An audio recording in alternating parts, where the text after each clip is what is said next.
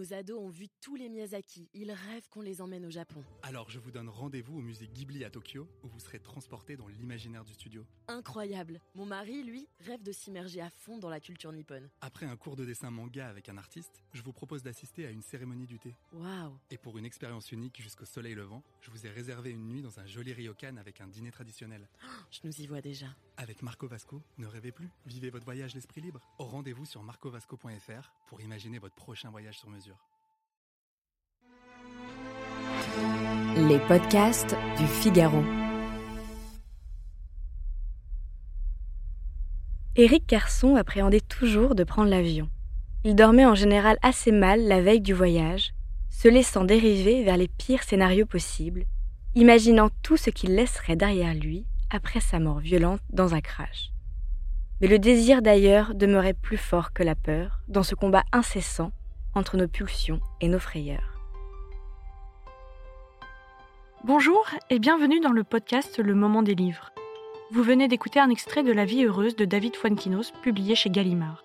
Je m'appelle Alice Develay et aujourd'hui je suis avec l'auteur de ce roman. Bonjour David Fuenquinos. Bonjour.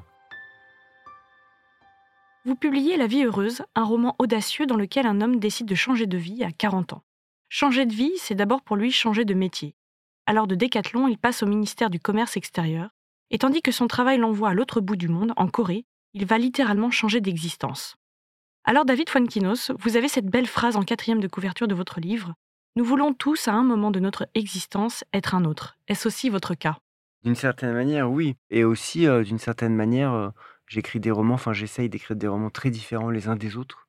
Et donc pour moi, la fiction me permet d'aller ailleurs, de me réinventer, parfois de rater, hein, mais, euh, mais en tout cas d'être multiple. Puisque j'ai le sentiment d'avoir eu deux vies, mais un peu malgré moi, puisque à l'âge de 16 ans, j'étais opéré du cœur, j'étais gravement malade, j'ai passé des mois à l'hôpital et j'ai le sentiment, à partir de ce moment-là, d'avoir une deuxième vie. Donc j'ai bifurqué très tôt. Alors, lorsque votre personnage principal, Eric, se rend en Corée, il fait une expérience existentielle, pour ne pas dire métaphysique. Est-ce qu'on peut en parler un petit peu? On peut en parler complètement. C'est vrai que je ne l'ai pas mis sur la quatrième de couverture pour ne pas dévoiler, mais là, lors de, de notre rencontre, avec plaisir. Alors, donc là-bas, en Corée, il y a une société nommée Happy Life, je vais le faire avec l'accent Happy Life. Très bien. Voilà. Super accent. lui propose de vivre son enterrement, silence, bougie, cercueil, tout ça pour retrouver le goût de la vie. Est-ce que c'est quelque chose qui existe vraiment là-bas? Comment est-ce que vous avez imaginé cette chose-là? Alors non seulement ça existe, mais c'est un véritable phénomène. On peut très rapidement, voilà, en tapant sur Internet. Euh, c'est Happy Dying, ça s'appelle. Et euh, voilà, vous voyez toutes les images, c'est incroyable. Il faut imaginer qu'en Corée du Sud, voilà, on est dans une société euh, assez difficile, avec beaucoup de pression, très grand taux de suicide, beaucoup de mal-être. Et c'est vrai que cette thérapie de choc qui consiste à, bah, vivre d'une certaine manière son, enterrement, en tout cas à être face à son cercueil avec sa photo, à rédiger son épitaphe, ne serait-ce que ça, poser quelques mots sur, sur son parcours, qu'est-ce qu'on dirait de nous, voilà, dans cet ultime moment.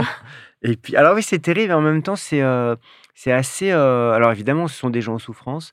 moi, j'ai lu après tous les, tous les commentaires sur les, sur les forums avec Google Traduction. Je parle pas coréen, pas encore. et c'est vrai que ça fait beaucoup de bien. Il y a beaucoup de l'idée d'une seconde vie, d'une renaissance.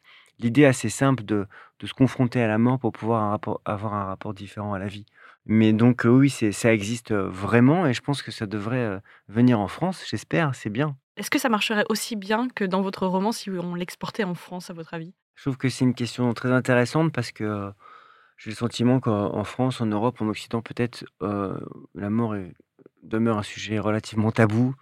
Quand on voit quand on parle d'euthanasie, c'est vrai que c'est assez, c'est assez compliqué, par exemple et c'est vrai que J'étais il n'y a pas très longtemps au Mexique, où voilà, ils fêtent en permanence les morts, on offre des cadeaux, il y a quelque chose d'assez joyeux. Et donc, il faut aussi décomplexer. Moi, quand je parle pour ce livre-là du rituel qui existe vraiment, j'ai souvent des regards effrayés. ça a presque été le vôtre, hein, ça se ah, voit pas en podcast, mais en se disant oh là là, j'ai pas du tout envie de faire ça. Alors que c'est quelque chose qu'on peut aisément ressentir quand on est confronté à des situations parfois douloureuses, si on va à un enterrement, voilà, on se dit je vais essayer de savourer la vie, je vais essayer d'avoir un rapport différent aux choses. Et le but de cette cérémonie un peu électrochoc, c'est bien celui-ci. Est-ce que vous avez testé du coup cette thérapie? Alors je l'ai pas testé. je suis allé à Séoul, je l'ai pas testé, mais je vais peut-être le tester. D'abord, je viens de faire des photos pour un journal dans un cercueil et j'ai bien aimé finalement. Mais Je ne l'ai pas testé parce que tout à l'heure, au début de la, rencontre, j'ai raconté que j'ai vécu, moi, une expérience de mort à l'âge de 16 ans, juste avant de, l'opération du cœur. Et c'est vrai que j'ai eu le sentiment d'être propulsé dans une deuxième vie. Je sais à quel point la rencontre avec la mort, en ce, qui me concerne le, fameux tunnel de lumière, cette expérience de mort imminente m'a propulsé bah, dans, une, énergie de, savoir, de, culture, de sensibilité, peut-être de joie aussi même parfois. Je sais à quel point c'est bénéfique. Donc vous avez déjà eu votre renaissance. Exactement, j'ai eu mon petit rituel à moi et finalement je dis souvent que c'est la meilleure chose euh, qui euh, m'arriver. C'est vrai que parfois, enfin voilà, les gens qui ont été gravement malades aussi connaissent ce rapport décuplé qu'on peut après avoir à la, à la, sensualité. Euh, moi, je me suis mis après à lire d'une manière boulimique alors que j'étais pas du tout lecteur. Je, détestais lire à l'école. J'étais pas du tout issu d'un milieu ah culturel. Non, donc je me suis mis à lire, à écrire. J'ai été en école de jazz. Donc voilà, j'ai senti que quelque chose s'est totalement déverrouillé euh, au niveau de la sensibilité et un peu après de l'imagination. Et dans ce roman, vous écrivez Jamais aucune époque n'a autant été marquée par le désir de changer de vie. Comment est-ce que vous l'expliqueriez? Est-ce que c'est lié au, Covid, le fait qu'il y ait un rapport temps qui a changé, ou est-ce que c'est plus vieux que ça, peut-être? Alors, vous avez raison, le Covid, ça a été quand même, notamment aux États-Unis, on parle de dizaines de millions de personnes qui ont changé de, vie, de travail, le fameux hashtag quit my job. donc, c'est vrai qu'il y a comme ça, dans cette énergie contemporaine, l'envie de vivre plusieurs vies, mais, mais même d'un point de vue affectif, parfois on parle du polyamour. Il y a ce désir de multiplicité. Enfin, on voit partout autour de nous. Il y a des exemples comme ça de professeurs qui vont après euh, vendre du fromage en Corse ou, euh, ou devenir professeur de yoga. Moi, je vois des reconversions partout autour de moi. Il y a en tout cas l'idée peut-être très contemporaine ou davantage qu'on n'a pas un chemin tout tracé. Moi, je sais que mes parents, ils ont fait euh, toute leur carrière dans la, dans la même boîte. J'ai le sentiment que maintenant, quand, quand, la nouvelle génération, quand elle, rentre dans une boîte, euh, elle se dit au bout de 2-3 ans, bon, je vais aller ailleurs, qu'est-ce que je vais faire? Peut-être que vous allez quitter le, Figaro bientôt. Hein. Écoutez, euh, si vous m'offrez une opportunité incroyable, une renaissance, pourquoi pas? Mais euh, j'ai l'impression aussi que le sujet de, ce livre, c'est aussi le temps, un besoin de renouer avec la lenteur, un besoin de prendre le temps de regarder le monde et surtout un besoin de regarder la beauté là où elle est. Sur la lenteur, je trouve ça très juste. moi, je trouve ça totalement effrayant de voir cette frénésie permanente. Il y a un exemple là, que j'ai découvert il n'y a pas très longtemps, c'est quand on regarde un film sur Netflix, à peine le film fini, ils enchaînent avec un autre film qui n'a rien à voir. On peut même plus voir le générique. Il y a quelque chose de cette voilà de cette frénésie perpétuelle. On voit bien que le temps et la façon dont on consomme les choses dans cette forme de boulimie incessante ne va pas du tout. Moi, je pense qu'il faut au maximum ralentir. C'est aussi pour ça d'ailleurs que je trouve que le la lecture, c'est un temps de lenteur, c'est un temps de, conversation avec soi-même, d'intériorité, et d'une certaine manière, on ralentit les choses. J'allais dire justement la lecture, mais la beauté aussi, il faut faire l'expérience du ralentissement et peut-être même de, la suspension du temps. Oui, c'est vrai. La beauté, c'est au cœur de nombreux de mes livres. Il y avait Vers la beauté qui, raconte euh, comment une jeune fille tente de se consoler par la, création, plus que se consoler, d'ailleurs se, sauver d'une certaine manière. C'était aussi le, le cas de mon livre Charlotte, euh, sur Charlotte Salomon. C'est un thème très, très important, peut-être très personnel, puisque j'ai eu le sentiment, moi, quand j'ai passé des mois à l'hôpital, que les livres m'ont, m'ont sauvé, oui, m'ont fait voyager de ma chambre, m'ont, émerveillé.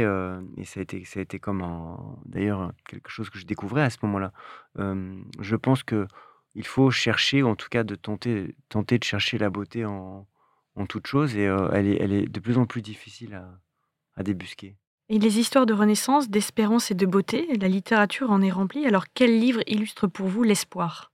L'espoir, euh, c'est étonnant pour moi parce que si je n'ai pas réfléchi à cette question, mais je pense tout de suite à des livres assez sombres. J'ai le sentiment, par exemple, un de mes livres préférés, c'est Un homme de Philippe Ross, où en 150 pages, on a toute la tragédie finalement humaine avec les, les problèmes du corps, de la vieillesse, des incompréhensions dans les relations humaines. Et pourtant, il y a quelque chose d'extrêmement dense, d'extrêmement vital. Peut-être que si j'avais anticipé et réfléchi, j'aurais, j'aurais dit un autre livre, mais là, c'est celui qui me vient, qui me vient à l'esprit, alors qu'il est totalement dépressif comme livre. Super. Mais, mais c'est un peu le sens aussi de mon roman La vie heureuse parfois on me dit que c'est assez morbide, et pour moi, je le vois vraiment comme, comme quelque chose d'assez joyeux finalement, euh, ce rapport à, à la mort et à l'envie de vivre. Et j'ai écrit mon livre, voilà, le rituel est au, au cœur du livre, mais c'est pas central. J'ai voulu avant tout écrire une sorte de comédie romantique entre un homme et une femme, voilà, sur 30 ans, et euh, porté par, un- par, une, par quelque chose lié à l'espoir. L'espoir livre... d'une vie meilleure. Quel livre vous a fait aimer lire? Alors, il y en a eu beaucoup parce que quand j'ai commencé à lire, j'ai lu d'une manière boulimique. Il y a eu d'abord euh, les Russes. Je suis même parti voir la maison de Dostoïevski à Ah, Saint-Pétersbourg. euh, Kundera, beaucoup. Peut-être que j'aurais pu voilà, répondre d'une manière assez classique, l'insoutenable légèreté de l'être. Et j'ai eu la chance après de rencontrer Kundera. Il était un des personnages de mon premier roman. Et donc, je l'ai rencontré en 2002 et il m'a dit Ah, mais c'est vous qui avez écrit ce livre. Je ne l'ai pas encore lu, mais c'est ma femme Vera qui le lit avec ses lunettes grotesques. J'avais l'impression d'être dans un roman de Kundera. Euh, Albert Cohen, Romain Gary, tant, tant d'écrivains qui ont été importants. Quel livre vous a fait pleurer? J'ai j'ai le souvenir d'avoir pleuré, euh, de rire avec Belle du Seigneur. On parle souvent du livre de la- de l'amour, mais voilà, c'est aussi très, très, très, très drôle. Mais le premier livre qui m'a fait pleurer, c'est c'est Jeanne Eyre. Quel livre vous Je a sais fait plus, Oh, lu il y a très longtemps, mais je, souvi- je, je me souviens avoir pleuré parce que sa meilleure amie meurt. Mince, j'ai spoilé. ah non, ne lisez, n- n'écoutez pas ce passage. Elle va très bien.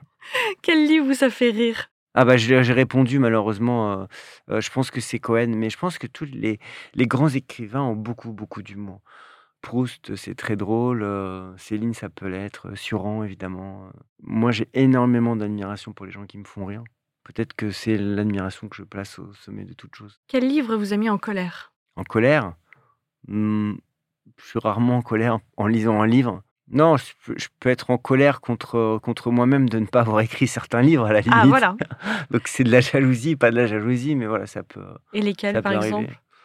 Bah, je trouve par exemple que Les particules élémentaires, c'est un très grand, très grand livre, ou le premier livre de Welbeck, ou Modiano, enfin, des choses très différentes, voilà. Mais je peux être émerveillé. Je, me- je- je me retrouve à me dire, mais voilà, j'ai encore beaucoup de travail. Quel livre aimez-vous offrir? J'aime bien euh, peut-être offrir, je pourrais offrir euh, Capital de, de, de la, douleur, ouais, de Paul Éluard, pour la beauté, voilà. Puis euh, c'est toujours euh, offrir un livre, voilà, faut, ça donne une sorte d'obligation à la personne qui le reçoit de le lire. vrai. Donc là, des poésies, ça se lit rapidement. Je Non, j'offre l'intégrale de, de Proust. oui, bah, sacré challenge. Je rappelle que vous êtes l'auteur de La vie heureuse, publié chez Gallimard. Merci David Fuenquinos. Merci à vous. Merci d'avoir écouté ce podcast. Je suis Alice Develay, journaliste au Figaro littéraire. Si vous avez aimé ce podcast, n'oubliez pas de vous abonner et de laisser votre avis. Vous pouvez retrouver le moment des livres sur Figaro Radio, le site du Figaro et toutes les plateformes d'écoute. À bientôt!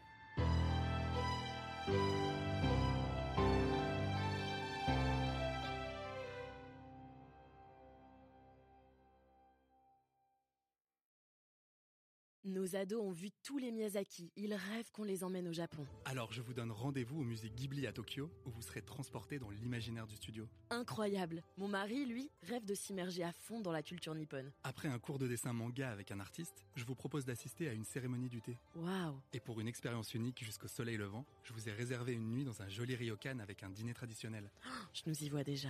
Avec Marco Vasco, ne rêvez plus, vivez votre voyage l'esprit libre. Au rendez-vous sur marcovasco.fr pour imaginer votre prochain voyage sur mesure.